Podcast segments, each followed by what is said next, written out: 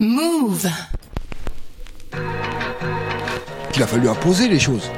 Est-ce qu'on veut faire du rap en français, du rap américain, mais en français, ou est-ce qu'on veut faire du rap français, avec une tradition d'écriture française? Depuis le milieu des années 1990, dans Paris et sa région, une nouvelle génération prend la suite des pionniers du début de la décennie. Ça devenait de plus en plus varié. T'avais et une évolution technique d'un côté, Tout à coup, j'entends des poum, poum, pas, des trucs super longs. Une autre vibe qui n'était pas encore arrivée dans le rap français. et aussi euh, une progression au niveau des textes On s'est dit, bah vas-y, viens, faut tordre la langue, faut que ça claque, faut que ça sonne, faut qu'il y ait du flow. et des styles qui se distinguaient les uns des autres. Chez nous, il y a tout. Vous voulez du rap hardcore, il y a ça. Vous voulez du rap technique, il y a ça. Vous voulez du rap conscient, il y a ça. Qu'ils viennent de la capitale comme la Clica, de la petite couronne de l'île de France comme les sages poètes de la rue ou de la grande banlieue comme expression directe, ces artistes livrent une musique brute et réinventent les premières règles musicales du rap français. Nous, on cherchait l'originalité, la singularité. On nous disait mais on sait franc, mais ça va être super lourd de faire comme ça. C'est l'époque de Paris sous le boom bap, quand l'underground francilien était en pleine ébullition. Pour moi, c'était ça. Le rap, c'était euh, de parler de notre quotidien à nous, quoi. Mais être une photocopie d'un truc que ça m'intéressait pas.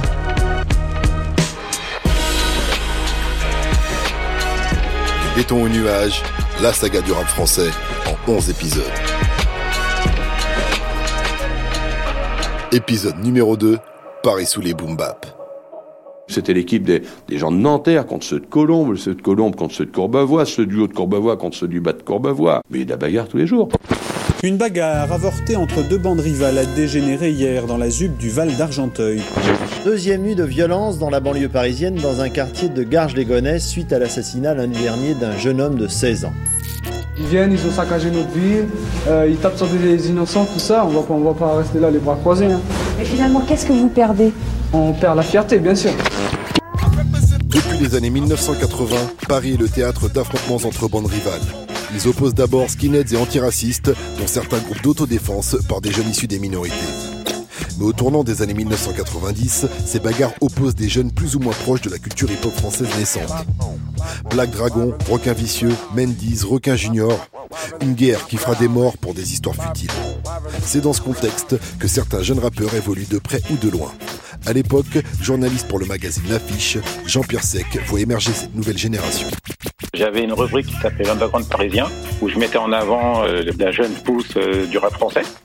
Parce que l'affiche était vraiment focus sur euh, les plus gros artistes, tu vois, Ayam, Solar, Enten, etc. Puis moi, en tant que fan de rap français, je me rendais compte qu'il y avait euh, bah, une arrière-garde, hein. toute une nouvelle génération qui était absolument pas connue du grand public, mais qui vivait à travers un réseau de mixtapes, de vinyles, de CD, de mini-albums et ainsi de suite. Du coup, ça devenait de plus en plus varié. T'avais et une évolution technique d'un côté, et aussi euh, une progression au niveau des textes et des styles qui se distinguaient les uns des autres. Au milieu des années 1990, un groupe a cristallisé ces nouvelles tendances dans le rap français, la Clica. Tu l'as tué dans la rue pour une histoire de La loi n'existe plus ici, tu payes ton compte est rendu. Tu es dans la rue pour une histoire de La loi n'existe plus ici, tu payes ton compte est rendu. La Clica est un collectif nébuleux. Parmi ses membres, il y a notamment un jeune homme né à Paris de parents colombiens, Roca. Alors qu'il apprend à jouer de la batterie, il tombe dans la culture hip-hop et rencontre Farid, qui deviendra bientôt DJ sous le nom de Jelaï. Porté par sa passion pour le rap, Roca économise et part pendant l'été 1993 chez sa famille colombienne à New York, où il se prend une claque à l'écoute des derniers albums sortis.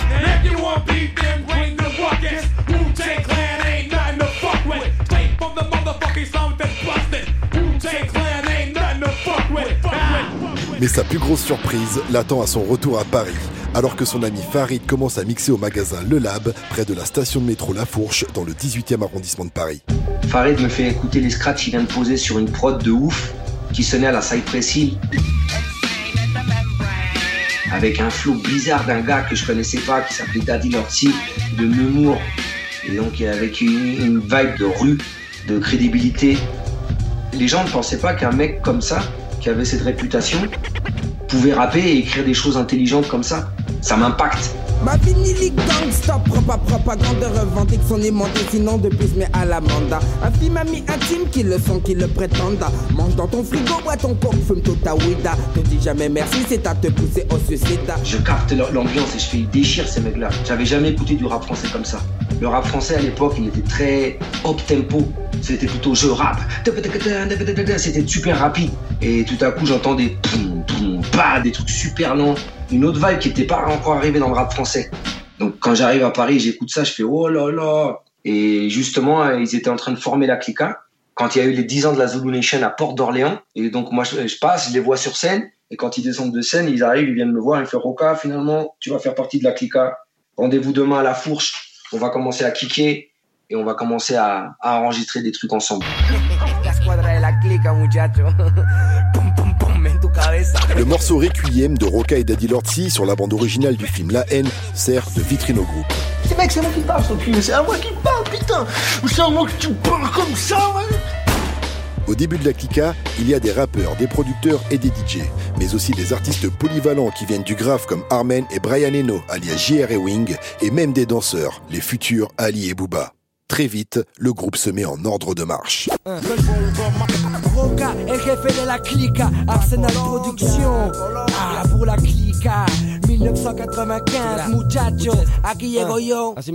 Direct avec la Clica, on a commencé à travailler comme des pros. Pour ça, la qualité musicale s'est sentie direct. On avait une quantité de producteurs actifs, très compétitifs entre eux. Les chimistes, Lumumba, Gallegos, après Ego Size. Ils avaient déjà appris le maniement de la SP12 de la MPC, du sampler Akai. On avait donc une, usine à faire des beats, à faire des sons de fou. Et on était une, armée de MC super compétitifs entre nous. Et ça, poussait le niveau à, s'améliorer. À n'importe quel moment de la journée, on écrivait deux, trois textes par jour.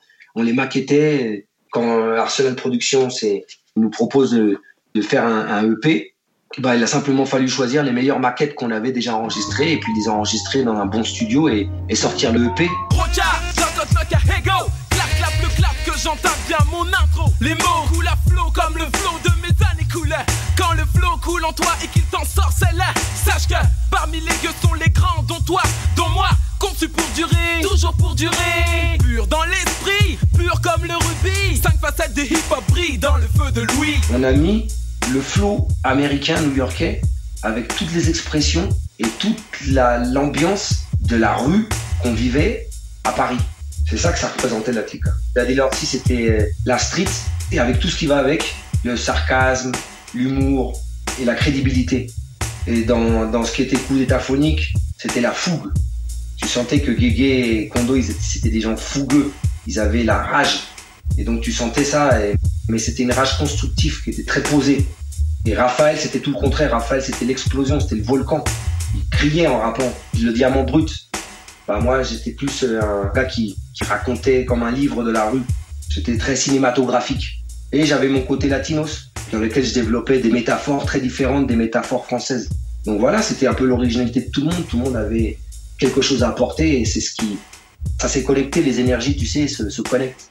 En 1995, le P conçu pour durer sort sur Arsenal Records, le label indépendant monté par J.R. Ewing et le chimiste. Le label va porter l'idée d'un rap sans concession à travers la compilation Le vrai hip-hop en 1987.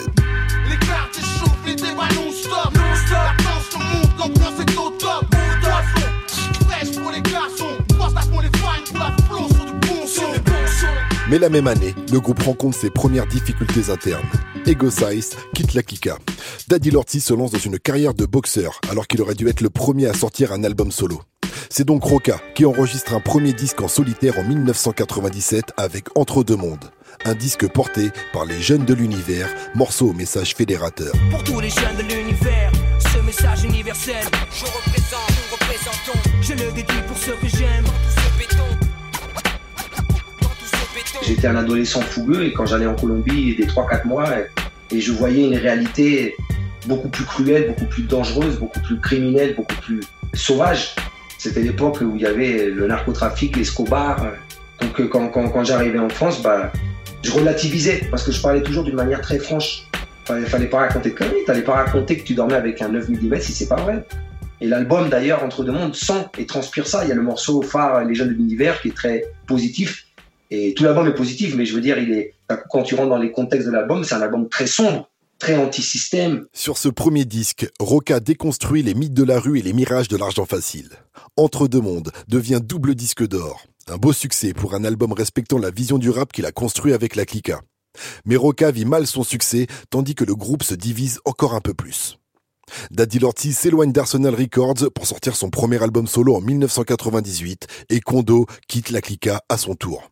Le trio Raphaël, Daddy Lorty et Roca sortent alors le premier et unique album de la Clica en 1999. Donc je fais l'album avec Gallegos vraiment, Daddy Lorty et, Raphaël et puis après ça on se sépare, on s'entend plus trop. Et puis à un moment donné, on, pour euh, éviter des embrouilles, on se fait une réunion et on décide tous, comme des bons potes qu'on est, de continuer chacun ses, trucs, ses aventures solo, parce qu'on s'entend plus trop. Et puis, bon, bah, au lieu que ça parte en couille, bah, on, se termine. Voilà. Le pari couru, mourir ou finir pourri par eux. L'homme est un loup pour l'homme, se poussant sans cesse au maximum. Où va le monde? À la seconde, je me le demande. La fin est proche, c'est le plus faible qui sert d'offrande. C'est juste un dernier jour sur terre à passer. Je fais mes adieux et renonce à tout ce que j'ai pu aimer. J'attends la pluie qui viendra balayer ce chaos. Tout effacer pour tout recommencer à zéro. Malgré cette fin compliquée, le groupe va lancer des carrières solo durables, notamment celles de Kondo et Roca. Ils vont continuer à apporter l'idéal de la clica, une musique qui reprend des codes du rap new-yorkais en y impliquant une réalité française. Un rap qui raconte les rues parisiennes, ses impasses, comme ses portes de sortie, sans fantasme ni moralisation.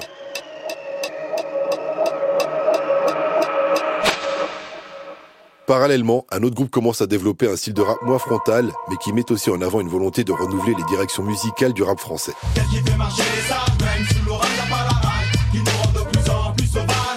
C'est un groupe qui vient de Boulogne-Billancourt dans les Hauts-de-Seine. Son nom Les Sages Poètes de la rue. Qu'on fait, nous, c'est vachement, vachement du freestyle, quoi. C'est vachement spontané, vachement improvisé. c'est ça qui aide plus qu'en studio, parce qu'en studio, t'arranges tout ce que tu fais. Dès que tu fais une erreur, tu peux la gommer. C'est que euh, sur scène, il euh, faut rester vrai, quoi. Il faut y aller. Euh, si jamais tu te plantes, tu te plantes. Dans les années 1980, au quartier populaire du Pont de Sèvres à Boulogne-Billancourt, deux frères, Mélophilo et Zoxy, découvrent la culture hip-hop. D'ailleurs, leur cousin s'appelle Ego et leur voisin du dessus Kondo, tous les deux membres de la Clica. Après avoir rencontré Danny Dan, un autre rappeur qui s'installe à Boulogne, ils forment un groupe, les Soul Pop Rock MC, appelés aussi les SPR. Ils se révèlent au public rap sur la compilation Les Cool Sessions, réalisée par Jimmy J, le producteur de MC Solar. Tefa que tout le monde connaît, qui est un, gros producteur. Tefa, il connaissait un peu tout le monde. Zoxy, membre des sages poètes de la rue. Il avait nos maquettes, il a fait écouter justement à, Jimmy J euh, et Solar, et euh, voilà, ils ont kiffé. C'est comme ça qu'on s'est retrouvés sur euh, Cool Session. Et on s'est dit, c'est cool, mais ce serait bien qu'on ait un autre nom. Et c'est là qu'a été créé Sage Poète de la rue. Je me rappelle, c'était aussi un peu nos trois traits de, caractère.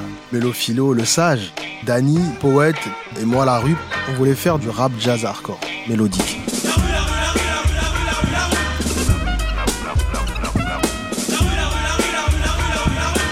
Dans tout ce qui est flow, on voulait euh, techniquement très au-dessus. Et j'ai toujours fait un rapport avec euh, le foot et le rap.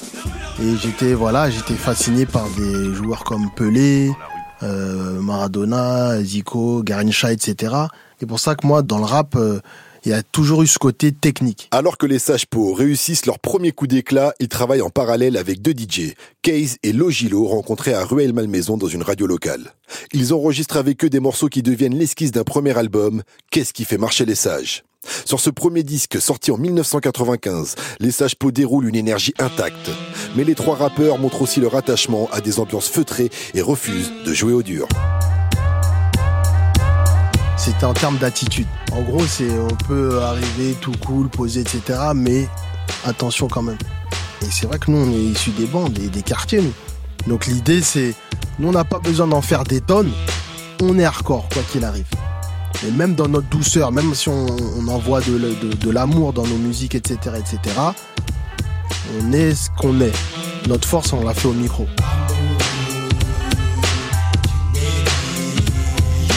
Ma mère me disait tu ne tomberas jamais amoureux. L'amour n'est pas un jeu, sois plus respectueux.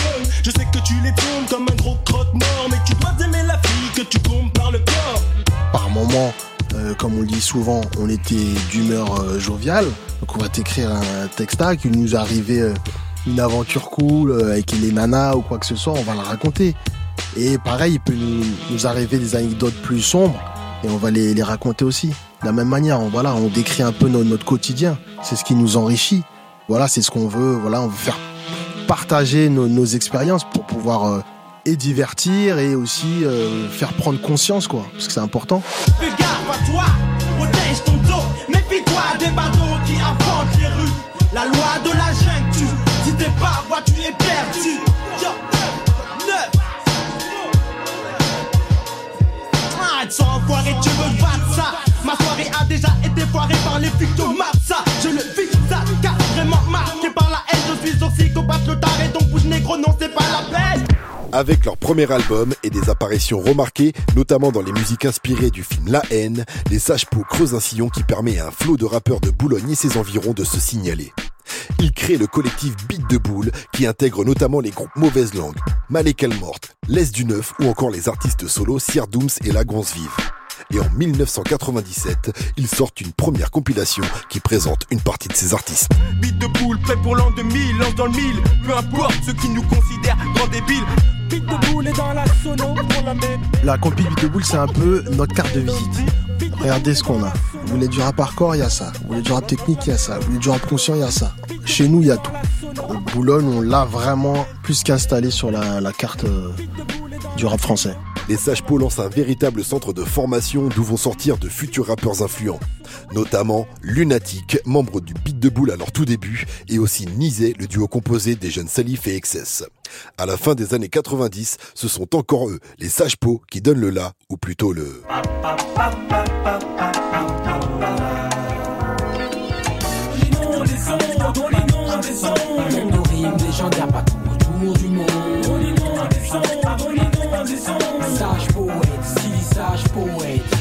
En 1998, les Sages Peaux sortent leur deuxième album, L'ambitieux jusqu'à l'amour. Un double album, symbole de la créativité débordante du trio devenu autonome. Le groupe sort ce disque en indépendant et produit quasiment l'intégralité de ses instrumentaux. Pour cet album-là, c'est vraiment un laboratoire. Et si j'ai envie de dire, c'est c'est limite on enregistre un titre par jour.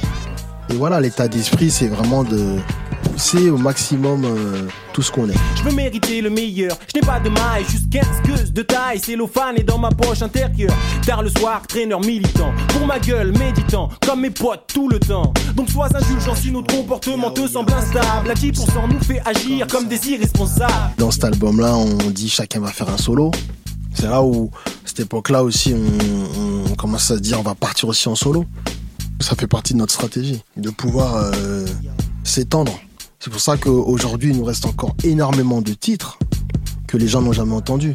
Et par la suite, on a sorti des, coffrets genre Trésors Fouille, c'est des morceaux qui sont là, qu'on a enregistrés justement période jusqu'à l'amour. Sur Jusqu'à l'amour, les Sages Peaux poussent encore plus loin leur style de Boulogne, fait d'inventivité dans la langue, de samples de jazz et de soul mélodieux, de petites histoires joyeuses ou tristes de la périphérie de Paris.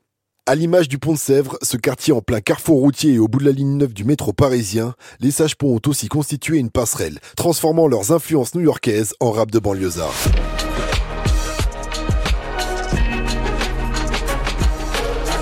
Comme la Clica, la percée des Sages Peaux a soutenu l'idée que le rap français était majoritairement un sport collectif.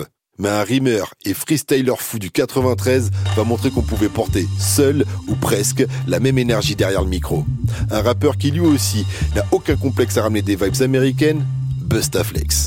Sur le beat, avec mes.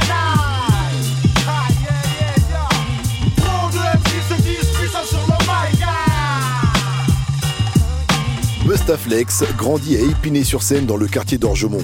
Dès l'adolescence, il attrape le virus du hip-hop. Son frère lui fait découvrir le rap à travers Radio Nova et les émissions musicales d'M6, alors que des premiers rappeurs comme un certain Hathor commencent à apparaître dans son quartier. Je pense que j'avais besoin de ça, moi, pour euh, m'extérioriser. Même si je faisais du sport ou autre, ben ça m'intéressait plus, quoi. J'avais envie de l'énergie que j'avais à l'intérieur, la, la, la transformer et la mettre là-dedans, quoi. J'étais fan euh, de Fushniken et des mecs qui rappent vite. Je ne maîtrisais pas, mais je je m'étais directement dirigé là-dessus. Mais ça me plaisait parce que le flow était intéressant. J'ai pompé à l'époque plein de flows, plein de trucs où, où ça me parlait, la manière dont les mecs y posaient. Je me disais, mais on s'est franc, mais ça va être super lourd de faire comme ça. Et donc je me gênais pas, j'ai fait plein de choses comme ça. Mais on va dire, euh, avant que je sois vraiment officiel, hein, je me suis éclaté hein, dans des trucs que j'ai pompés. Mais moi, ça m'aidait à évoluer quelque part. Parce que tu dis, ok, je peux faire comme si, je peux faire comme comme ça. Et puis je vais voir ce que ça donne, un peu de ci, un peu de lui, un peu de ça. C'est des influences et n'importe quel musicien te le dira quoi. T'as toujours des mecs que tu kiffes qui te donnent un petit style, un petit feeling pour toi faire ton que truc. Bustaflex assume jusqu'au bout son goût pour le rap américain en choisissant un pseudo qui fait à la fois référence au DJ Funkmaster Flex et au rappeur Buster Rhymes.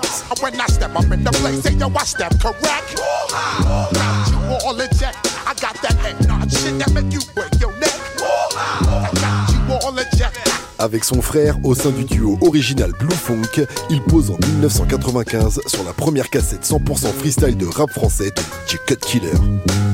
Impressionné par le talent de Busta, le DJ l'invite sur sa compilation Hip Hop Soul Party 2, sortie en maison de 10. Aïe, j'arrive sur le beat comme un métro sur lequel les gros voilà le funk Busta Flex qui s'empare du micro.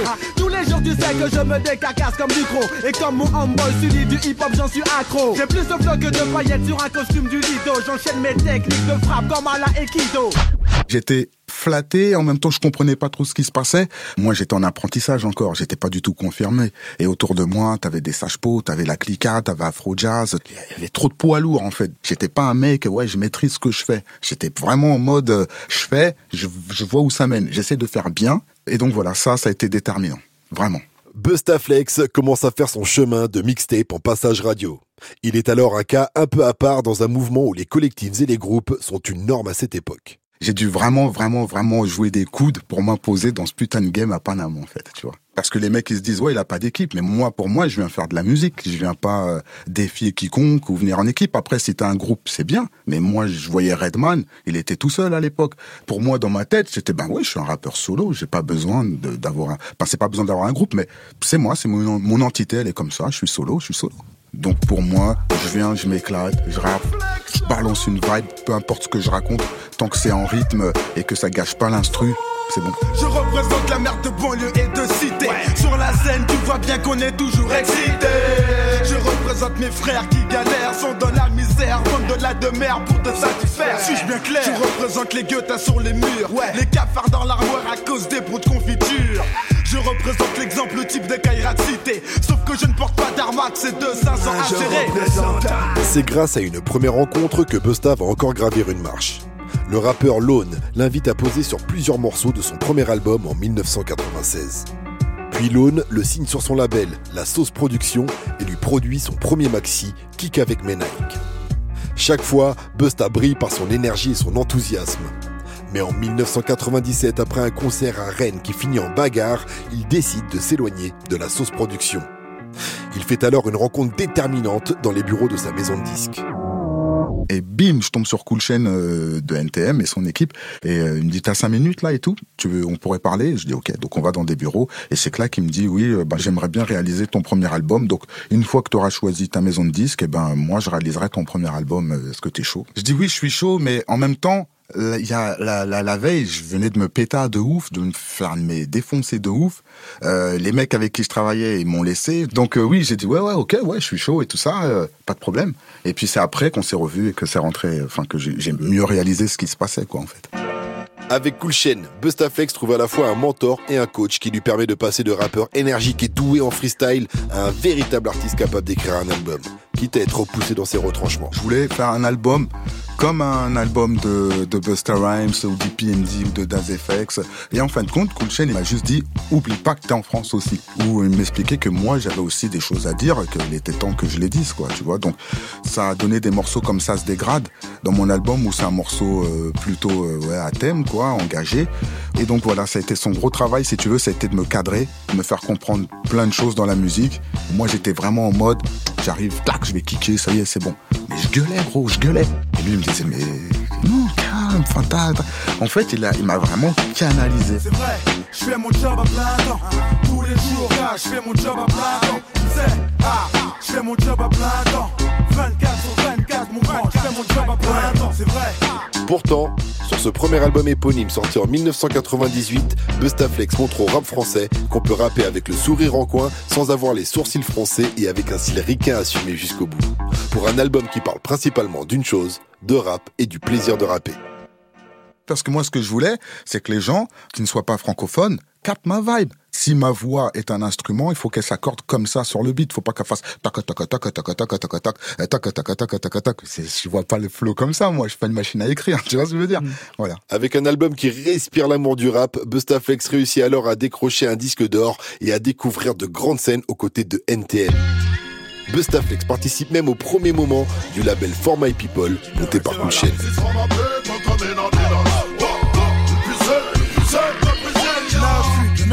gaz, la même suite de phases, for my people's guys. Pourquoi tu jases? You fais de breaking eyes. Mais Busta a choisi en 1999 de se séparer à l'amiable de For My People en travaillant avec des entrepreneurs de son quartier. C'est alors le moment où Busta commence à développer une musique moins virevoltante pour revenir à un rap plus réel sur son deuxième album, Sex, Violence, Rap et Flouze. Je me dis peut-être qu'il est temps pour moi euh, de montrer aussi ce que je sais faire sans Cool Chain et sans For My People et ceci, cela. Je suis en mode street. Parce que les mecs avec qui je traîne, ils sont dans la street. En fait, j'avais envie de plus parler à la rue parce que j'avais l'impression que dans mon premier album, je lui avais pas assez parlé. Alors que si, en vrai. Mais dans ma tête, j'étais plus en mode, euh, il faut que je prouve encore plus que je suis comme vous ou que je suis comme euh, ceux que, avec qui je traîne pour vous prouver que prouver toujours ce mot, prouver, prouver. Et quelque part, ça m'a fait faire des morceaux comme Sex, Violence, Rap et Flouze, comme On cherche le genre, comme Hip Hop Forever, qui sont aujourd'hui des morceaux qu'on me parle encore aujourd'hui. Et donc, je suis super content parce que, parce que j'étais dans cette ambiance.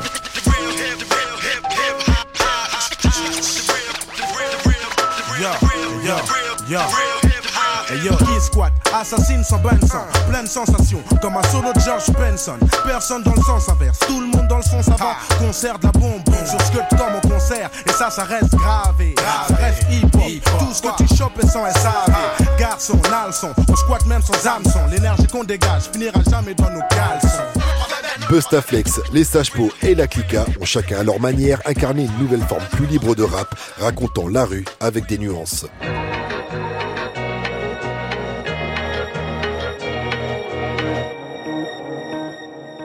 Au même moment, au milieu des années 1990, un autre collectif de MC franciliens fait également sensation dans le rap français. Combien de blessés fils? Difficile à dire mais des têtes vont tomber.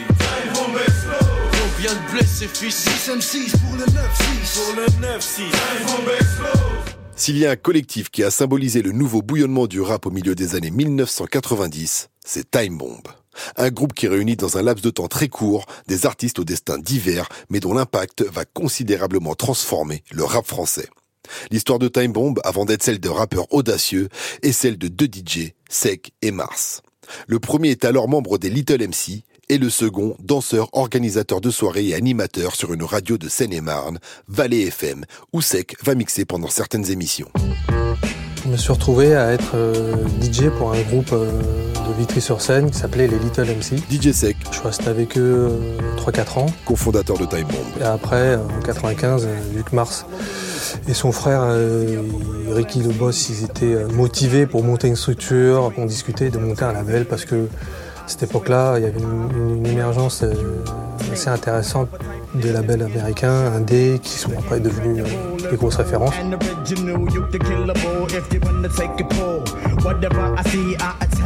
Nous, comme on était à, fond euh, East Coast, quoi, on s'est dit vas-y, on va, aussi monter euh, à, notre, à notre échelle, hein, bien sûr, un, un label de rap. Le jeune label Time Bomb sort en 1995 sa première compilation. On y retrouve par exemple les deux ballets Lyoness, des membres du Ménage à Trois, un collectif de Seine-et-Marne important à cette époque.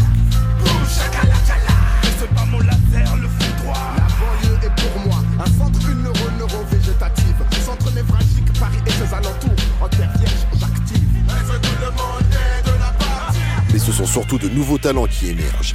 Parmi eux, un groupe du 20e arrondissement de Paris, les X-Men, un duo composé de deux rappeurs, Hill et Cassidy. Nous, on aimait bien tout ce qui était New York avec euh, Smith et Wesson, ou Bootcamp Click à l'époque, euh, Nas. Cassidy. Et en termes d'écriture et de fond et de musique surtout, et puis d'intensité. Rappeur, membre des X-Men. Bah, ça fait penser à Paname, enfin, il y a des similitudes avec Paris.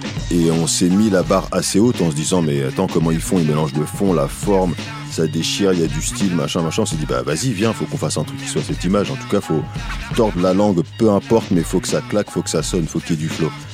Mais en commençant à écrire, on s'est dit, tiens, j'ai l'impression qu'on propose quelque chose de différent. À la même époque, Cassidy et Hill rencontrent Ify, un rappeur avec qui ils enregistrent des premières maquettes et qui va faire un bout de chemin avec eux. C'est grâce à lui qu'au milieu des années 1990, leur maquette arrive entre les mains de Sec, Mars et Ricky. Donc on s'est rencontrés, ils avaient écouté les maquettes, ils avaient trouvé ça frais, donc ils se sont dit bah nous on monte une team, ça s'appelle Time Bomb. Est-ce que vous êtes chaud? On a fait vas-y, hein, c'est parti. Au niveau du choix artistique, DJ Mars, cofondateur de Time Bomb. on était assez dur et on savait où est-ce qu'on voulait aller, on, on savait le type de son. On voulait avoir euh, des tueurs euh, au mic, DJ Sec, des purs MC. cofondateur de Time Bomb. Avoir des rappeurs français qui avaient le flow euh, un peu américain. tu vois. C'est ça qui nous intéressait. C'est ce qui nous intéressait chez les Hills d'ailleurs. C'est un coup de foudre artistique, quoi. Le gars, euh, j'ai rencontré, j'ai dit, il est fou. Mais en fait, quand il a reçu les, nos premiers instrus, voilà, on savait à quoi s'attendre de lui. Donc voici H2LG, héros la prophétie. En mission contre l'ennemi, je m'apprécie le messie de si entre sans complexe. Sa plume fait de légumes, forme des moulots comme leur plume et vex. Le vaudou shoot son fast flow. Le premier morceau sorti, ça a été J'attaque du négro. Je vais pas dire qu'on est sorti du studio en disant ouais c'est un tube, mais loin de là, mais on s'est dit ah il y a un délire qui est vraiment différent.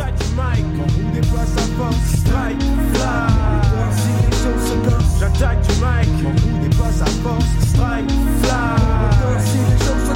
Grâce à J'attaque du mic, les X-Men se démarquent immédiatement dans cette compilation avec leur flegme et la souplesse de leur flow. Bah, ça confirme ce qu'on pense en fait. On se dit on est différent et les gens s'intéressent donc à des choses un peu différentes. Donc ça nous a donné confiance pour la suite. Le morceau ressort en 1996 sur un maxi avec en face B leur collègue Diable Rouge, rappeur de Sergi. Ceux qui veulent se mesurer à moi n'ont qu'à faire gaffe. Pas de menace, un avertissement. Si tu me cherches, t'as qu'à demander surtout, un titre collectif, Time Bomb explose. Combien de blessés fils Difficile à dire mais des têtes vont tomber. Combien de blessés fils 6 M6 pour le 9-6. Le 9 Combien de blessés fils Difficile à dire mais des têtes vont tomber après est arrivé euh, Oxmo si je dis pas de bêtises, les Lunatiques, Pete aussi c'est pareil, ça ça reste euh, Paris et le coin donc on était proches. Il y avait les Guito Diplomates qui sont les, petits frères en l'espace de un mois. On avait rencontré toute la team et c'était parti, on était en studio. Le QG c'était chez, Hill, donc on était très souvent là-bas, il y avait tout le monde sur place. Et forcément, il y a du son qui tournait, on avait tous euh, de quoi écrire, donc on comparait nos textes, on voyait un peu ce qu'avait fait l'autre, et du coup, l'émulsion, elle arrivait rapidement, ça a pas mis beaucoup de temps. Parce qu'on voyait tous en fait qu'il y avait du talent. On s'est dit ouais le casting il est ouf parce qu'entre Lunatic, Pete Oxmo, nous, Ifi, Ghetto Diplomate, on s'est dit ouais quand même c'est une sacrée clique donc euh, c'était à qui sera le plus chaud. hein. Chaque rime, chaque mot, chaque virgule comptait dans ce que chacun faisait. Euh, quand ch- chacun devait poser, mais tout le monde attendait de voir ce qu'il il va poser. Et si je peux rechanger la petite dernière touche avant de, passer derrière. Quand j'entendais un, un- comment ça s'appelle, un Daddy Lorsi, ben non, quand on rentrait dans le studio, il fallait que euh, on soit meilleur quand on ramenait quelque chose derrière. S-lui, S-moi, S-E, compte plus de textes? De S-toi qui cherche à savoir négro? Viens pas me tester d'instinct, criminel, festin, lune de miel du rap. Je te remets dans une trappe, tratasse et puis tu refrappes. Pour au dessert, faut sort les couteaux des fourreaux MC et puis du Chris Couro. Les bidons veulent les guidons, laissez les dons qui se cassent les dents et dont les boum dedans. Les bidons veulent les guidons, laissez les dons qui se cassent les dents, les dons, les boum dedans. Y a trop de nécrophares ici. Le collectif est tellement productif qu'un titre aujourd'hui devenu culte comme Les bidons veulent le guidon ne se retrouve à l'époque sur aucun disque. Le nom Time Bomb brille alors surtout sur les ondes.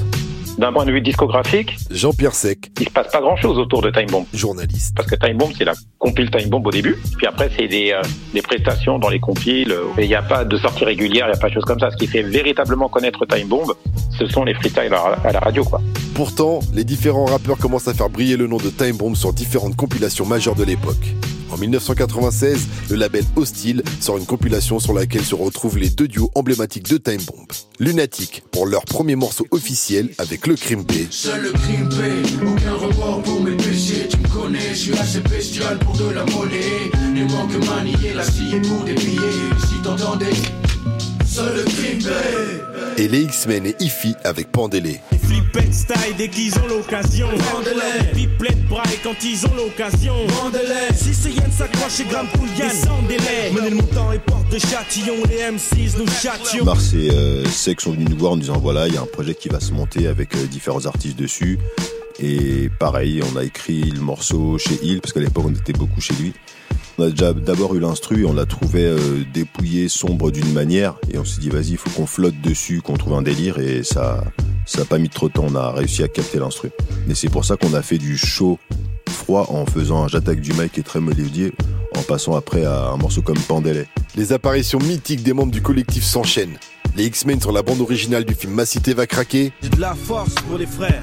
Où est mon trône? Autour aux pyramides, nique les clones, nique les clones. Puis la compilation L432 avec les vrais saves de Lunatic et Push Fiction d'Oxmo Puccino.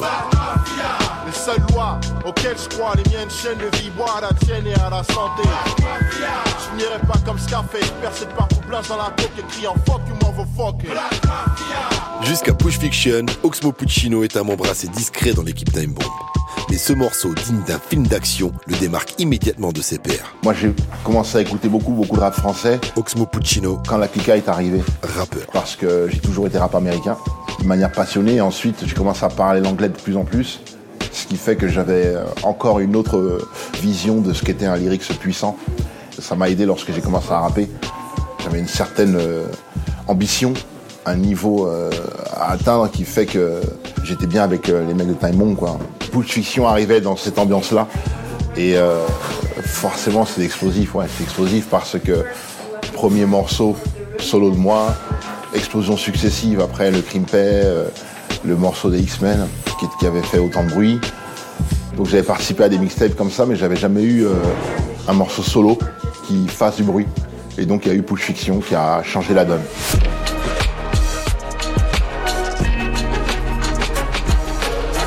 1997 est une année charnière pour Time Bomb. En début d'année, le collectif est invité à la Fnac des Ternes, dans le 17e arrondissement de Paris, pour un showcase aux côtés de Bustaflex. Le magasin est débordé par le monde présent à l'événement, qui est annulé. Pourtant, c'est à cet instant, en haut de la vague, que le collectif commence à s'effriter. Pour moi, la fin, elle a commencé là? On s'est dit, mais en fait, on est plus lourd que ça. Et là, ça a commencé à réfléchir à des succès impossibles. Et je pense que c'est là que chacun a commencé à réfléchir à sa direction. La FNAC, c'était un moment déterminant où, comme je te dis, on est revenu tous en, on s'est dit, ah ouais, il y a un truc qui se passe. Et même nous, tu sais, on avait signé des contrats à l'époque sans trop faire attention à ce qu'il y avait écrit dessus. Et puis, euh, tu vois, maintenant, j'ai un grand respect pour Mars, Ricky et tout ça, il n'y a aucun souci. Mais c'est vrai que nous, à l'époque, les choses ne nous convenaient pas. Peut-être on a été trop gourmands aussi, je sais pas. Mais en tout cas, on s'est dit, faisons les choses de notre côté. Et voilà, du coup, tout le monde est un petit peu parti euh, faire sa route à ce moment-là. Enfin voilà, l'issue a été qu'il n'y a pas eu d'album Time Bomb, mis à part la première compile. Alors qu'il y avait Oxmo, Lunatic, Pete, nous, ça aurait pu donner un truc de ouf, c'est clair. Chacun son camp, chacun son camp, chacun son camp. La vie c'est chacun son camp, chacun son camp, chacun son camp. Dis-moi que c'est faux. Du collectif de départ, il ne reste au début de l'année 1998 qu'Oxmo Puccino. Avec le trio de Time Bomb, il travaille alors son premier album solo, Opera Puccino, sorti chez la maison de disques de Label.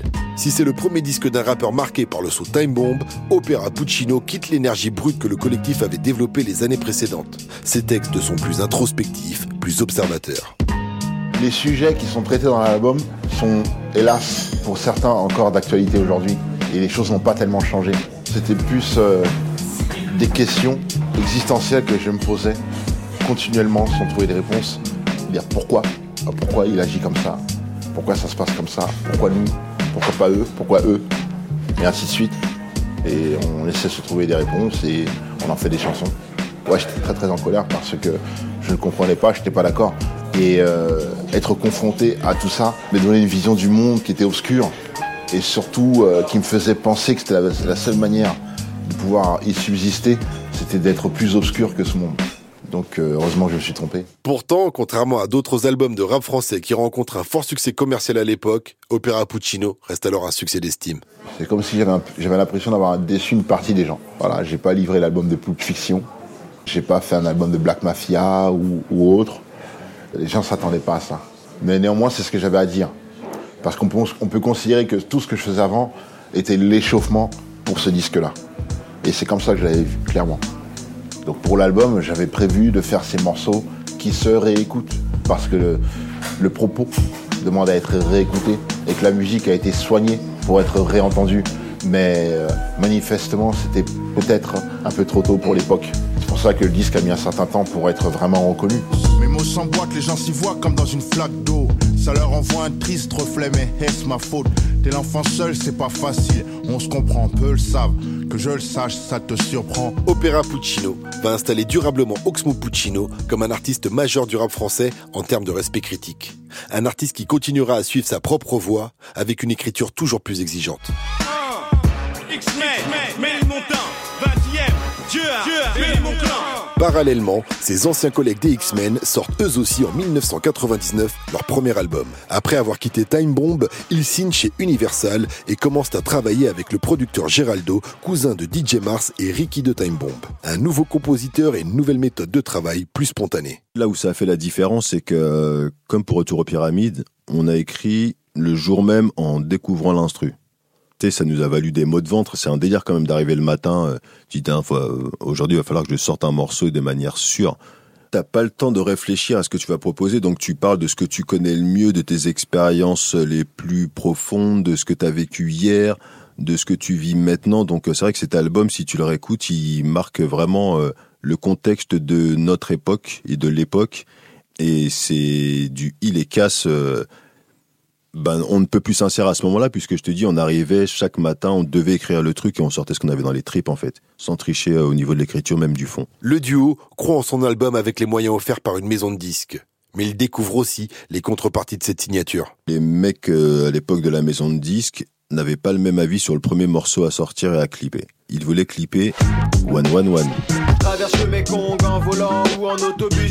Mes appareils indiquent view low. Mais j'ai toujours flow qui fait poser en parachute là où il faut. Un, one, one, one, one, one. Un pour la marijuana, deux pour le popo, un pour l'héroïne, trois pour les gens que la rue a rendu locaux. Quatre pour les space MCs internationaux ou locaux. Là où c'est paradoxal, c'est que Pourtant, on est des mecs, à l'époque, ça bédavait de fou, machin, hein, mais on voulait pas faire la promotion de ça. Et on a été un petit peu surpris du fait que la maison de disques veulent faire le clip de One One One. Tu ça a été un truc, on s'est dit, mais non, nous, on veut faire un autre morceau. Et du coup, c'est là qu'on a capté que la signature en maison de disques a des avantages, forcément, et des inconvénients. Et les inconvénients étaient que on n'avait pas la main sur tout artistiquement. Voilà, et ça, c'est vu d'où on vient et comment on a conçu notre musique, c'était compliqué. Finalement, il y a eu rupture de contrat parce qu'à l'époque, il y avait une fusion entre Universal et Barclay. On est aussi tombé sur la fin de la promotion de l'album ou en plein milieu avec une fusion de maisons de disques, donc euh, changement de direction artistique, euh, plein de trucs, plein de trucs, donc c'est devenu après compliqué. Le départ forcé des X-Men d'Universal coïncide avec la sortie de Big Bang Volume 1, un album avec les ghetto diplomates produit en indépendant, plus conforme à leurs envies musicales et ancré dans leur quotidien parisien. Ce sera leur dernière marque discographique avant 15 ans. Parmi les autres membres qui quittent Time Bomb, Pete Bacardi rejoint le label Première Classe, un satellite de Sector A alors en pleine ascension fulgurante. Le duo lunatique rencontre lui une autre épreuve. Booba est incarcéré pour 18 mois suite à un braquage de taxi. Ali se met en pause. Alors que Booba purge sa peine de prison, Ali et le producteur Geraldo souhaitent monter un label. Booba accepte à une condition que Jean-Pierre Sec les rejoigne dans l'aventure du nouveau label 45 Scientifique. C'est pour mes gars civilisés ou non. Mes troupes sont mobilisées. Je dans le rouge, mais je dois rester civilisé. Après un premier maxi en 1999, civilisé, le Quatuor essuie les refus des maisons de disques qu'il démarche. Ils choisissent alors de se lancer en indépendant. Il y a eu un refus, mais vraiment très clair, euh, de toutes les majors. Elles avaient clairement peur euh, et du groupe et des textes et du produit et tout ça. Jean-Pierre Sec. Mais c'est aussi à une époque où euh, journaliste. T'avais pas ce rap sombre en fait très vite, Giraldo, il comprend que ben, ça ne pourra se faire qu'en indé. Et après, moi, j'apporte vraiment ce côté aussi marketing, c'est d'amplifier le truc. Parce que si tu veux, tu vois, des labels indépendants, il y en avait déjà beaucoup. Hein. Mais du coup, moi, en étant à l'affiche, je voyais en fait les erreurs qui étaient commises par la plupart des autres labels. La communication qui était pas forcément top, la qualité euh, du mix ou du mastering qui était pas forcément rendez-vous sur des projets qui, avaient le potentiel de fonctionner le fait de se servir en fait de ce gage d'indépendance pour justifier euh, une certaine forme de entre guillemets médiocrité dans le boulot, alors qu'il suffisait juste de pousser le curseur un peu plus. Et nous, on voulait vraiment faire un label qui soit prestigieux, quoi. On savait qu'on en ferait une, une marque de fabrique. Et cette marque de fabrique, c'est Lunatic qui va la porter. En 2000, le duo du 9 de I sort son premier et unique album, Mauvais œil. Le son qui met la pression, garçon. C'est l'oppressé contre la répression. Y a plus de maîtres ici, plus d'MC, plus de saison. Dans mes récits, notre histoire au moins.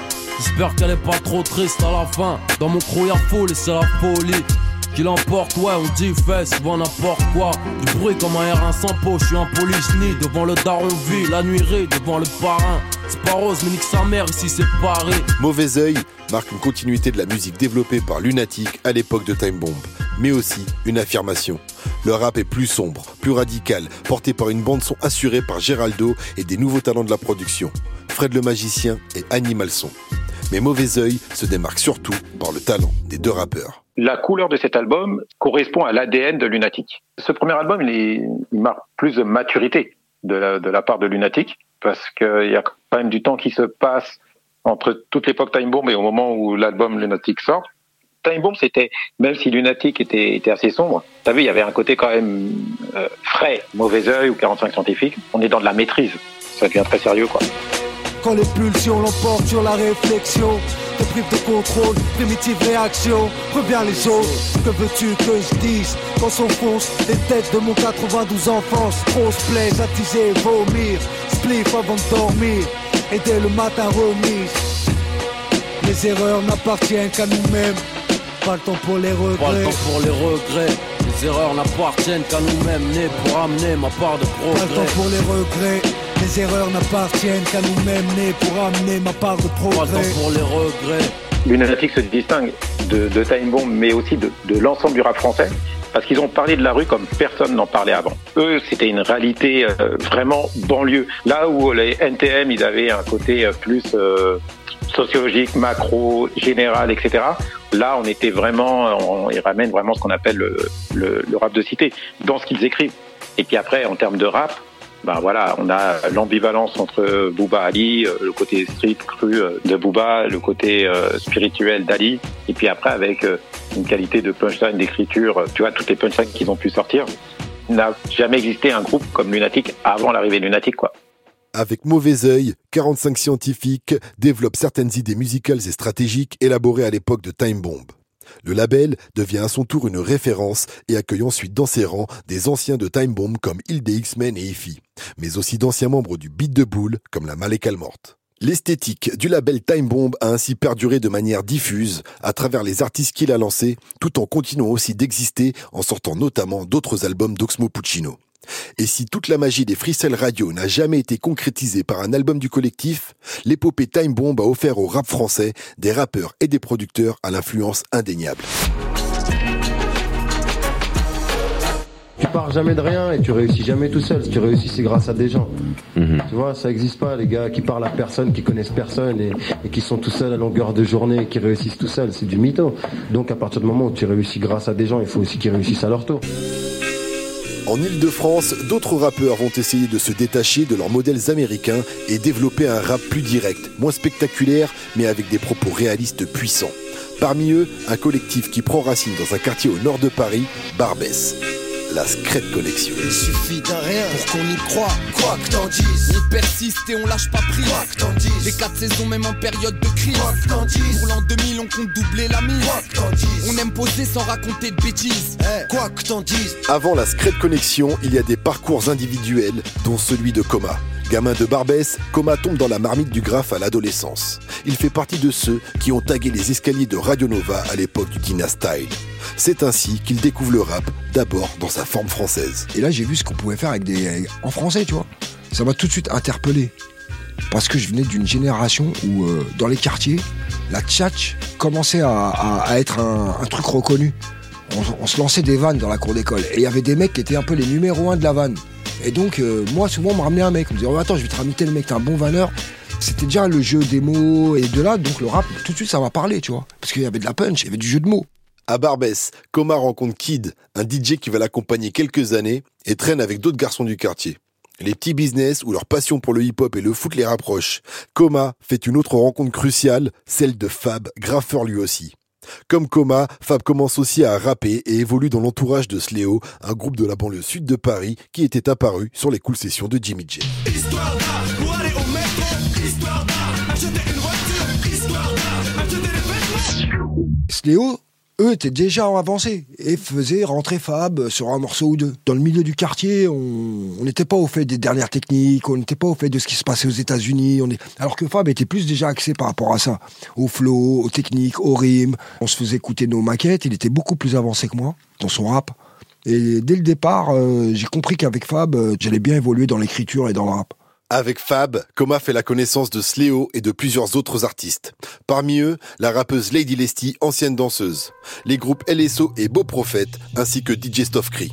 Ensemble, appuyés par le management de Texaco, un activiste de longue date dans le hip-hop français, ils forment un collectif, le Complot des Bas-Fonds. Un groupe avec des personnalités et des styles variés.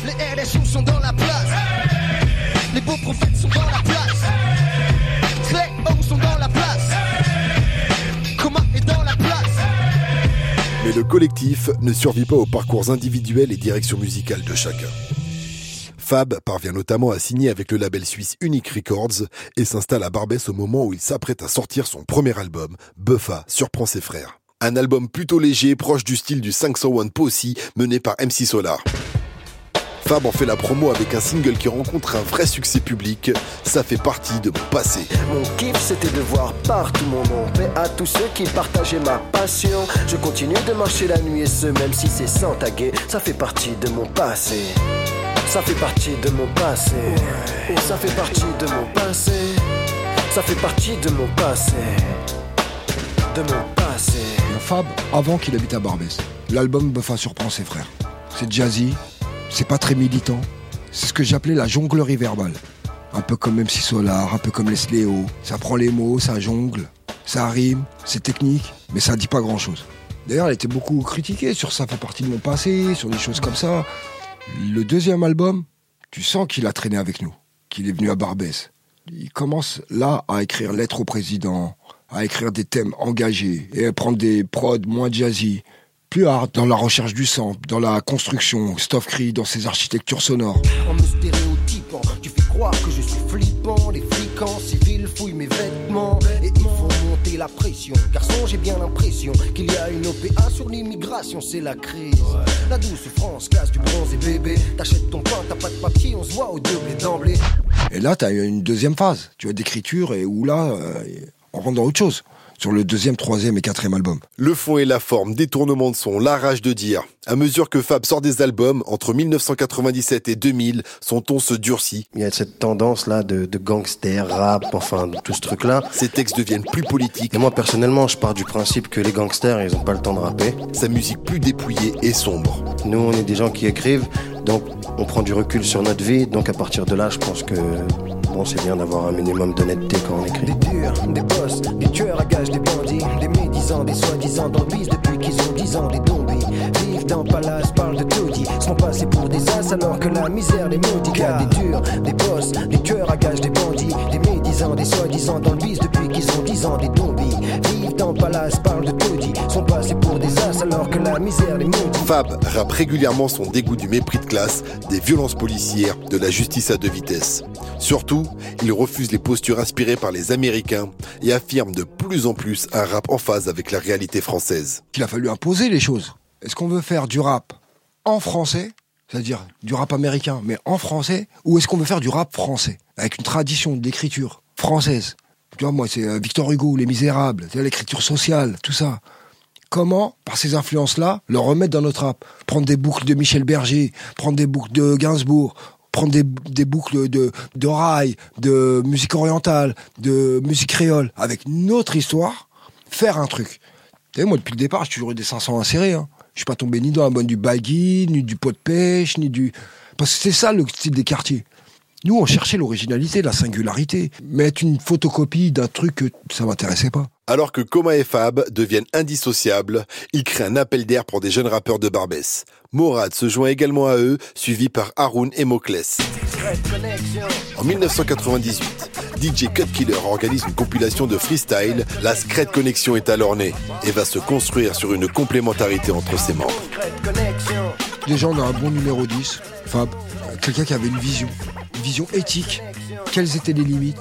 Et on les a mis les limites, t'as vu? On a mis une ligne de touche, une ligne de corner. Jamais dans la tendance, toujours dans la bonne direction. On a deux tours, Mokles et Morad.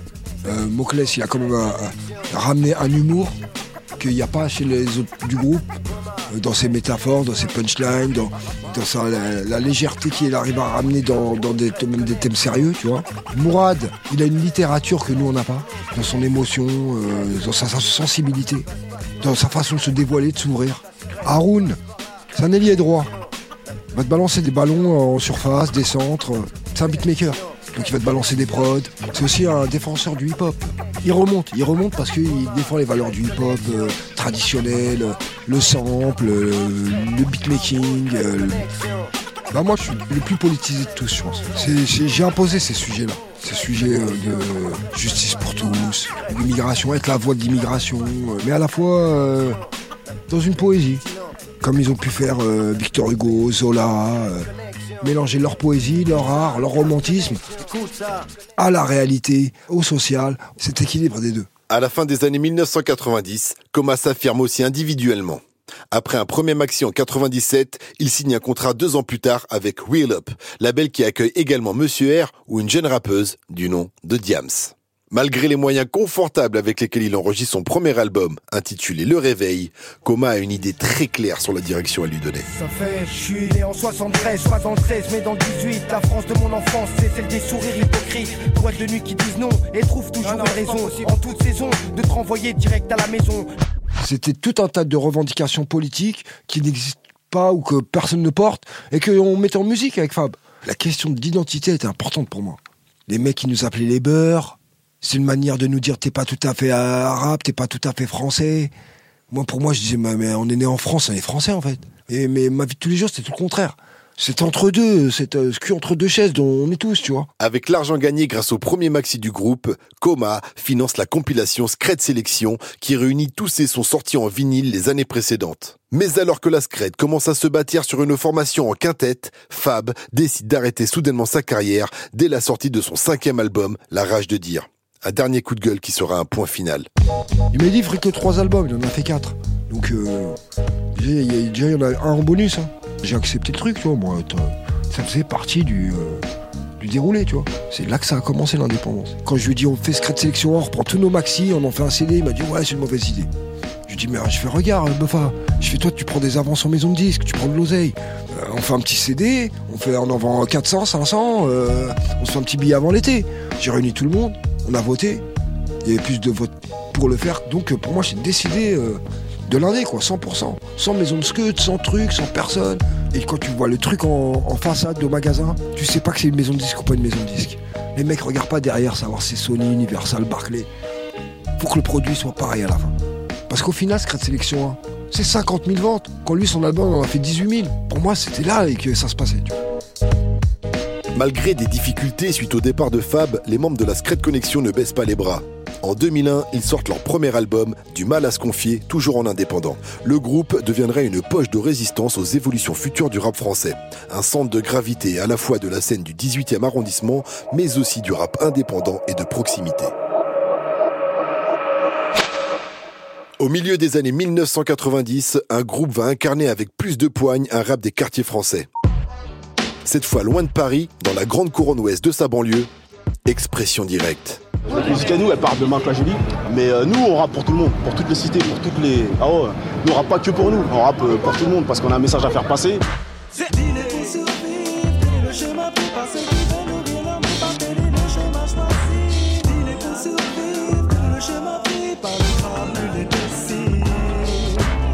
Le bout du monde, comme ils le diront plus tard.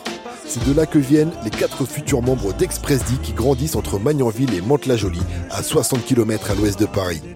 Le quartier populaire du Val-Fouré à Mantes devient à l'époque un symbole de la crise sociale que vivent les cités de France depuis les années 80, avec plusieurs nuits d'émeutes en 1990. C'est dans ce contexte que Weedy fait des rencontres décisives. Celles de membres du STK, une bande de jeunes des Yvelines et de l'Essonne, liés par une même passion. Et c'est là vraiment qu'on a mis le pied dans le hip-hop à fond, puisque là, d'un seul coup, on avait un crew, on avait des graffeurs de fou, des danseurs de fou. Il n'y avait pas encore les rappeurs à l'époque. Et en bagarre, ça, ça répondait vite. On est arrivé avec un look différent. Le look du Rorty, euh, donc euh, Rorty, c'était les mecs qui allaient euh, dans les métros faire les courses. C'était trois quarts en cuir, euh, c'était bonnet ou Bob Lacoste, c'était Stan Smith, c'était euh, 500 inséré, mais pas, de baggy, pas de look américain quoi. Quand on descendait écouter du rap sur euh, Paris, euh, les mecs ils nous regardaient déjà comme des extraterrestres et ils avaient un peu peur. Parce qu'il y avait aussi euh, une réalité, c'était que les mecs qui venaient de ces banlieues là, ils tapaient vite. Donc euh, nous on est arrivé avec euh, la vraie voyoucratie euh, de la banlieue française. On voyait trop de groupes euh, de rap français qui jouaient les Américains, comme s'ils avaient rien à raconter de ce qui se passait de chez eux. Au sein des STK, Weedy rencontre alors Tintin, puis Kurtra et Delta, alors qu'il investit en même temps dans du matériel pour faire ses propres instrus. On a déjà Tintin qui euh, vient de Douala, fait des grandes études. Un mec très réfléchi et qui en même temps était dans un crew qui s'appelle les FBG, Fight Boys Gang. On a Delta qui lui vient du dancehall, donc euh, il apporte sa folie euh, raga. Delta vient de Guada. Les Guada ils sont un peu plus euh, renfermés, ça parle pas beaucoup, mais quand ça parle, ça parle fort. Il y a Weedy, moi donc, issu du conservatoire, issu d'une famille de Martiniquais avec beaucoup de musiciens, beaucoup d'humour. J'ai toujours déconné, j'étais le roi de la vanne. Quand tu vas dans le quartier, tu passes toute la journée, tu fais que rigoler. C'est de la vanne, c'est de la blague, c'est on tue l'ennui quoi. Et pourquoi je parle de moi en dernier? Parce que je pense que l'élément phare de Expression Directe, c'est Kurtra. Il représente le quartier lui tout seul. Il a des valeurs euh, immuables. Il n'a peur de personne. Il est imprévisible. Et son rap est comme euh, le quartier qu'il a représenté. Dans Expression Directe, il y a Direct. Et Direct, c'est Rachid. Ensemble, les quatre rappeurs quittent les STK pour devenir Expression Directe et maquettent leur premier morceau sur des instrumentaux plus funky que ceux du rap français de l'époque. C'est là qu'ils vont faire une rencontre importante, celle d'un homme du Val-de-Marne au train de vie sulfureux entre musique et banditisme, Rude Lion. Reconverti en producteur, Rude Lion réalise en 1994 la compilation Ghetto Youth Progress, sur laquelle Expression Directe pose son premier coup d'éclat, Mon esprit part en couille. Mon esprit est déjà parti en yoku. Ils disent de moi, ils disent de moi que je suis devenu fou. Le carré double F n'est pas du tout tout tout comme tu le crois Malgré les apparences. Le trois quarts le cossin la caïra Mon cerveau a déjà élaboré des plans de chara. Doté d'été d'une avidité intarissable de connaissances Cœur tracé, moi t'emmène dans l'autre sens. Je n'ai plus aucune chance de crever de mort naturelle. Je crois que vraiment, le- ce qui a plu chez Expression Directe en premier lieu, outre la musicalité, parce qu'on chantait, tout ça, donc c'est la réalité. On disait pas, ouais, la jeunesse ceci, ouais, regarde la jeunesse comment elle fait, ouais, il faut. euh, parce que les rappeurs, c'était souvent ça, c'était des, sortes de professeurs sociaux, là. Nous, on parlait de nous. Euh, on, on disait plus, euh, ouais, il faut faire attention parce que la jeunesse peut partir en couille, on disait juste, tu me dois de l'argent, je vais te ta mère. La première des surprises avec Expression Directe, ça a été ça. Dans ce titre, les quatre lascars de Mantes-la-Jolie parlent d'une réalité, celle de l'économie parallèle. Les braquages, les arrachages et surtout le business de la drogue. Un décor qu'ils décrivent plus en détail sur les musiques inspirées du film La haine avec le morceau Dealer pour survivre en 1995. Alors ceux qui disent de moi que je ne fais aucun effort comprennent que donner de l'argent ma mère me remplit de remords. Plus de vaitra, je dis le toshi. J'en mets c'est de la l'air, gars, mais que j'en suis trop goûté. Pour moi, c'était ça. Le rap, c'était euh, cesser de dire, ouais, euh, la jeunesse aussi, euh, les politiciens cela, mais parler de notre quotidien à nous, quoi. Pourquoi je deal Et on parle du petit deal. C'est ça qu'on voit le plus. On a beaucoup parlé des petites frappes, nous. hein. C'est pas les gens qui ont fini millionnaires, c'est pas vrai. La plupart d'entre nous, à à part ceux qui ont mal fini, euh, paix à leur âme, et, ceux qui sont tombés, euh, la plupart, ils ont un travail. euh, ils sont plus nombreux que ceux qui ont décidé de mettre leur vie dans le crime, quoi. Tu vois, je veux dire? Avec ce morceau pour le film La haine, le groupe signe en maison de disques pour enregistrer son premier album avec Rude Lion. Mais leur mentor est rattrapé par ses affaires illégales et condamné à une peine de prison. Plutôt que de rester inactif, Weedy et le TIN se lancent dans l'album collectif Get Pan, en travaillant avec Mistadi, membre du groupe Diabus System. Tintin et moi, on était vachement plus new-yorkais dans l'âme. Et euh, quand on a fait Guet-Apens, on a fait beaucoup moins West Coast que quand on a fait euh, tout ce que Express D a fait, quoi. Parce que là, on avait envie, justement, euh, dans, sur Guet-Apens, de lâcher tout notre amour pour la musique new-yorkaise, quoi. D'ailleurs, c'est pour ça qu'on a fait avec Mistadi, qui, lui, était très New York, tout en gardant l'humour qu'on a et le côté street, flow réalité, comme on appelait ça. Ma mère, pas moyen, pas moyen de parler plus fort qu'elle, pas moyen. J'ai être ma mère, pas moyen pas moyen. À l'image du titre Arrête où ma mère va tirer, la compilation Guet-Apens permet aux membres d'Expression Directe de développer leur identité musicale. Fort de cette expérience en indépendant, Expression Directe se remet à l'enregistrement de leur premier album en maison de disques, une fois Rude Lion sorti de prison. À l'heure du clash, je pénètre comme un chasse dans la chair. La chasse est ouverte, compte tes pertes dans mon temps de guerre. Dans ma localité, bien des banalités. La brutalité, explication de la survie par rapport aux autres. Émission sans prétention, carrément différent des quartiers unifiés pour tout baiser. C'est dans ton esprit que je crache mon venin. Le sang relève et tu peux toujours faire le malin. Tout le monde sait que monte la jolie, c'est loin. 78, c'est là de vient, c'est pas le bout du monde pour prendre le train. Porté par un single percutant avec le chanteur Big Red du groupe Ragasonic, l'album Le bout du monde d'expression directe est pourtant un disque plus mélodieux et mélancolique que les précédentes sorties du groupe de Mantes-la-Jolie. On avait déjà commencé à préparer l'album avant, puis comme ça faisait déjà peut-être deux ans, donc euh, tu penses bien que bah, on avait envie de changer les sonorités, etc., etc. Donc on a profité des moyens qu'on avait pour faire venir beaucoup de pour faire de, la belle musique, pour euh, faire un hommage aux, gens qu'on avait perdus, quoi. Des proches, des parents aussi. Donc euh, ce qui fait que l'album qu'on devait faire au début ne ressemblait plus du tout à l'album qu'on a fait là. On a fait un album vachement plus mélodique, vachement plus triste, hein, je pense. Hein. C'était une période qui n'était pas vouée à la fête ou au hardcore, mais plutôt à quelque chose de très intime notre relation avec, euh, Dieu aussi, euh, béni soit Mamifal, où soit là, on était dans un questionnement. La mort avait euh, beaucoup tourné autour de nous, la mort et la prison. Donc en fait, on n'arrivait pas à être aussi jovial qu'on pouvait l'être à l'époque, où il n'y avait rien. C'était la première fois, c'était l'insouciance, toi. Je crois qu'on a pris 10 ans. Cette expérience en maison de disque sera la seule d'expression directe. Déçu de l'industrie du disque et marqué par la mort brutale de Rude Lion en 1999, le groupe retourne dans l'indépendance dès leur deuxième album, Wesh, on écoute ou quoi, en s'associant avec le label Menace Record. Expression directe renoue alors avec un rap coup de poing sans concession, en groupe comme en solo pour les années suivantes.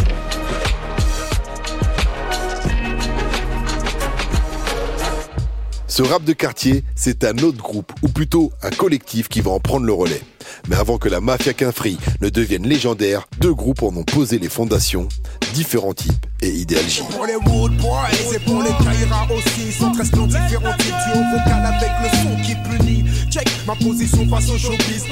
Depuis le début du rap français, le Val-de-Marne, département au sud-est de Paris, est l'un des viviers du genre. C'est un trio de villes en particulier qui fait battre le cœur du hip-hop dans le 9-4. Une ligne droite du nord au sud, faite de Vitry-sur-Seine, Choisy-le-Roi et Orly. C'est dans cette dernière que vit à l'époque un grand gaillard né en Guadeloupe, fan de basket et de rap, Manu Kay. Cette envie de rapper, c'est en écoutant les cassettes que mes frères écoutaient Radio Nova et ce premier concert que j'ai vu à Saint-Denis où il y avait les Little Assassins euh, NTM. Donc c'est à ce moment-là que moi je commence à m'a griffonner, écouter, écouter de plus en plus de rap. Et euh, les après-midi à la MJC d'Orly, Pablo Neruda. Et c'est là que je fais la rencontre de Mistaflo. Euh, D'abord on traînait tous les deux et après on a rencontré Lil Jason qui habite à Vitry. Et c'est là qu'a démarré le groupe euh, vraiment différents types. On répète, on répète, et il y avait toujours du monde autour. Euh, il y avait une espèce de baie vitrée. Puis je vois comme ça, il y a toujours les mêmes groupes, ce sont trois, quatre jeunes. Et euh, bah là, il y a un jeune qui s'appelle Alex Mathurin. Il vient avec un cahier, il dit ouais, je rappe. Et puis il ouvre son cahier, et puis il commence à rapper. Bah, je lui dis c'est toi qui as écrit ça? Il me dit ouais ouais. J'en ai plein d'autres à la maison et tout. Je dis, bah, écoute, tous les mercredis, à partir de maintenant, tu vas venir t'entraîner avec nous. Avant de s'appeler différents types, le groupe de Manuquet s'appelle le Possi Idéal. Autour du jeune Daddy Kerry se crée un autre groupe, Idéal Junior, avec Teddy Corona et Jesse Monet. À la MJC d'Orly, ce petit groupe a la chance de rencontrer MC Solar lors d'ateliers d'écriture. Impressionné par le jeune Daddy Kerry, MC Solar l'invite à rapper un couplet sur son premier album alors qu'il n'a que 14 ans.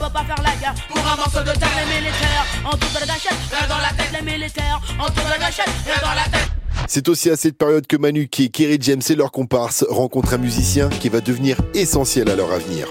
DJ Cut Killer téléphone un jour, il me dit voilà, il y a un DJ qui vient du 92, il a à peu près le même âge que Kerry, tout ça. Euh, il aimerait vous faire écouter du son. Moi, j'ai écouté, c'est vraiment fort et tout. Un gamin de Colombe dans les Hauts-de-Seine, lui aussi passionné de rap, il s'appelle Mehdi. Donc euh, là, je vois DJ Mehdi, il me remet une, une, enveloppe avec une cassette dedans. Et puis quand je rentre chez moi, j'écoute la cassette et je tombe par terre, quoi.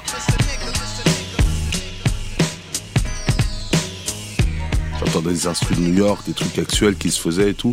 Et euh, je, là, je le rappelle, je lui demande est-ce que c'est bien toi qui as fait ça euh? Il me dit ouais, ouais, ouais, je fais ça chez moi, je fais tout ça en direct et tout. Et je la fais écouter à Kerry, puis euh, voilà, c'est la touche qui nous manquait, puis on voit plus de la chasse à partir de cette époque.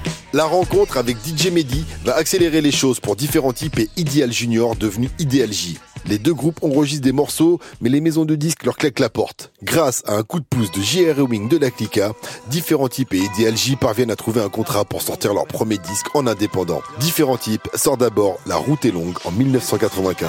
J'étais cool chez la TV, clip de Biggie, autour de moi de. J'enfile une paire de Nike, je tape un basket, pas d'armes, pas de loose, je joue le roughneck. La rue est une jungle urbaine où les jeunes vivent freestyle chaque jour. Dieu m'aide à survivre. Je lance mon amour cash pour le hip-hop de Belgium, slow bass mix top yo. Nous, on avait déjà une vision euh, de la chose depuis les années 90. On voulait parler de notre environnement, de notre amour de la musique, comment on a grandi, nos, potes, tout ça. On vient tous de la rue, on a grandi avec des problèmes, tout ça. Mais euh, essayer de faire ce, ce rap pour l'amour de cette musique. Voilà, c'était toujours ça euh, que je voulais développer. Jason, il faisait du rap et du reggae en même temps. Et Mr. Flo, il avait, il avait une voix qui était assez portante, donc il pouvait faire beaucoup de refrains et euh, beaucoup de bacs et harmoniser un peu les sons. Et on s'est dit bah, qu'on va faire un disque, on va essayer de le conceptualiser. Les gens cherchaient beaucoup de, beaucoup Lego Trip et tout, mais nous on aimait bien cette, euh, particularité de vouloir euh, parler du monde entier, du quartier, tout ça. Dès le début, c'était ça notre fer de lance. Mais des deux groupes, c'est sans doute Ideal J qui fait le plus sensation en sortant Original MC sur une mission en 1996.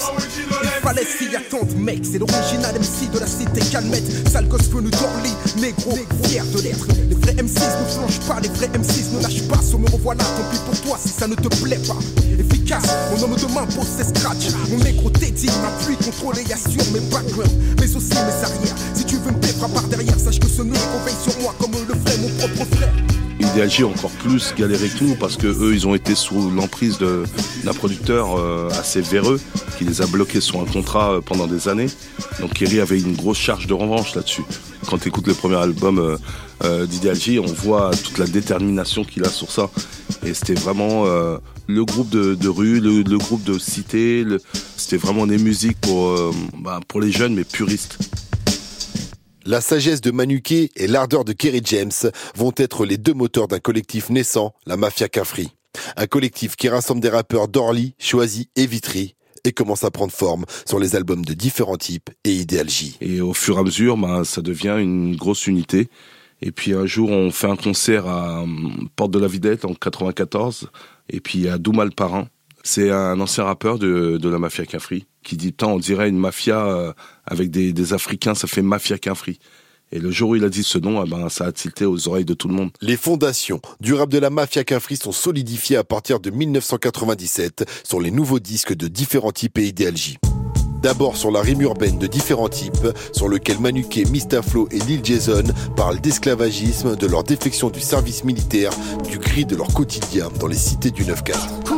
J'ai plus le temps, micro, moins violents. Des rimes plein les couilles, c'est vulgaire pour tous les enfants. Orly, ma capitale, mon cul, j'ai les saules.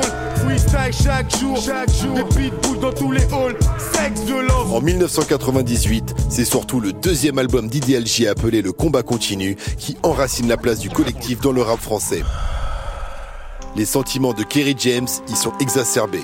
Il exprime sa révolte contre les abus de pouvoir des élites et sa tristesse face au nombre de ses comparses enfermés en prison ou tombés dans la drogue. J'exprime ma rage. J'ai mal au cœur quand je pense à mes frères qui sont en prison. Je leur rends hommage, là, exprime ma rage. Contre un système qui trace nos vies, des limites, nos limites. Nous font plonger puis remonter à la surface selon leur gré. Selon leur bon vouloir, un but de sur les trottoirs. Nos frères noirs, ce que c'est d'être noir. Voir la poisse qui te colle à la peau. Négro, fier de l'être. Kerry James devient le rappeur le plus à fleur de peau qu'a connu le rap français. Tandis que DJ Mehdi développe une musique plus riche pour l'accompagner. Kerry était prêt, quoi. Il était prêt à attaquer, revenir avec un album encore plus fort.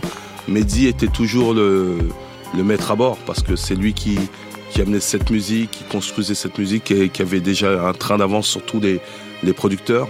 Donc euh, sur cet album, il fait venir quand même des, des violonistes pour des sons un peu tristes comme euh, J'ai mal au cœur. Donc voilà, c'était assez nouveau, c'était assez euh, ambitieux, mais donc euh, Kerry a accepté. Et voilà, dans cet album, il y a bah, toute cette vague euh, qui a fait Ideal J. Ben, tout est dit dans cet album en fait. C'est vraiment un album qui aboutit de, de A à Z. Et ben, c'est là que je pense que Mehdi a grandi musicalement Et après, la suite, on connaît 113, etc. Quoi. Le combat continu devient un manifeste alors que la même année sort aussi le premier disque de la Mafia Cafri, Les Liens Sacrés. Mais la rue et ses histoires rattrapent le collectif. Quelques jours avant un concert d'Idéalgie annoncé à guichet fermé dans la salle parisienne de l'Élysée-Montmartre, ils perdent un membre du collectif. Las Montana est assassiné. Euh, le jour de l'enterrement est le même euh, jour que, que le concert. Donc euh, c'était très dur à porter pour Kerry. Et donc c'est le frère de Las Montana qui dit à Kerry, pour la mémoire de mon frère, j'aimerais que tu, tu honores ce concert et que tu le fasses quand même. Et puis il dit, bon ben voilà, puisque c'est toi qui me le demandes, ben, je vais le faire. Ce soir-là, Kerry, avec sur scène DJ Mehdi, Je vous un truc à partir. Je veux vraiment que ça bouge. euh, voilà, c'était vraiment quelque chose de, de très très très puissant. quoi. Système d'or, je seul c'est ce qu'on en or. Et ton son, mais ça fait un moment que ça. Système d'or, je seul c'est ce qu'on en or. Et ton son, mais ça fait un moment que ça. Hardcore Hardcore Hardcore Hardcore du bruit pour la Smontana? Hardcore, énergie Il y a Original MC qui est passé. Il y a cet album euh, euh, bah, qui va pousser à la renommée, qui va les pousser à s'asseoir vraiment sur la scène du rap français. Et c'est toute cette histoire avant, toutes ces histoires de rue euh, bah, qui traînent avec lui sur ses épaules. Ce concert, bah, il y avait tout le monde. Et c'est notre unité de plus en plus solide ce jour-là. Malgré la volonté de Kerry James de garder la tête haute, ce drame va le marquer profondément. Il raccroche le micro, mettant un arrêt définitif à l'aventure Idéalgie. Puis, il revient en 2001 en artiste solo avec Si c'était à refaire, un album apaisé, cherchant plus la droiture morale que les mirages de la rue dans laquelle sont tombés certains de ses proches. Quand sonne le fusil à pompe, tout le monde se couche. Pas un voyou qui fasse long feu, t'es prévenu. À peine tu viens d'ouvrir les yeux que t'es détenu. La mort ou la prison, t'as deux issues. L'histoire se répète et tu crois être le plus vicieux. Tu veux grimper par n'importe quel procédé. De judiciaires procédures. La route te guette, mec, les flics aussi.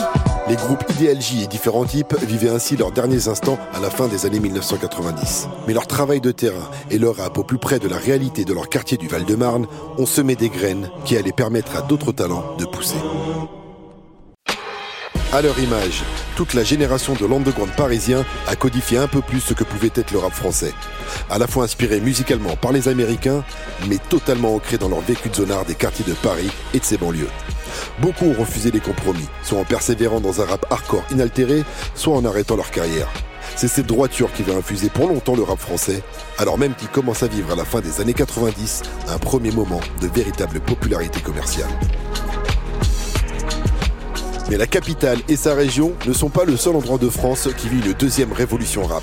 Car dans le sud-est, Marseille prépare aussi depuis le milieu des années 90 une nouvelle invasion phocéenne. La suite, c'est dans du béton au nuage, la saga du rap français épisode 3, l'invasion de Mars.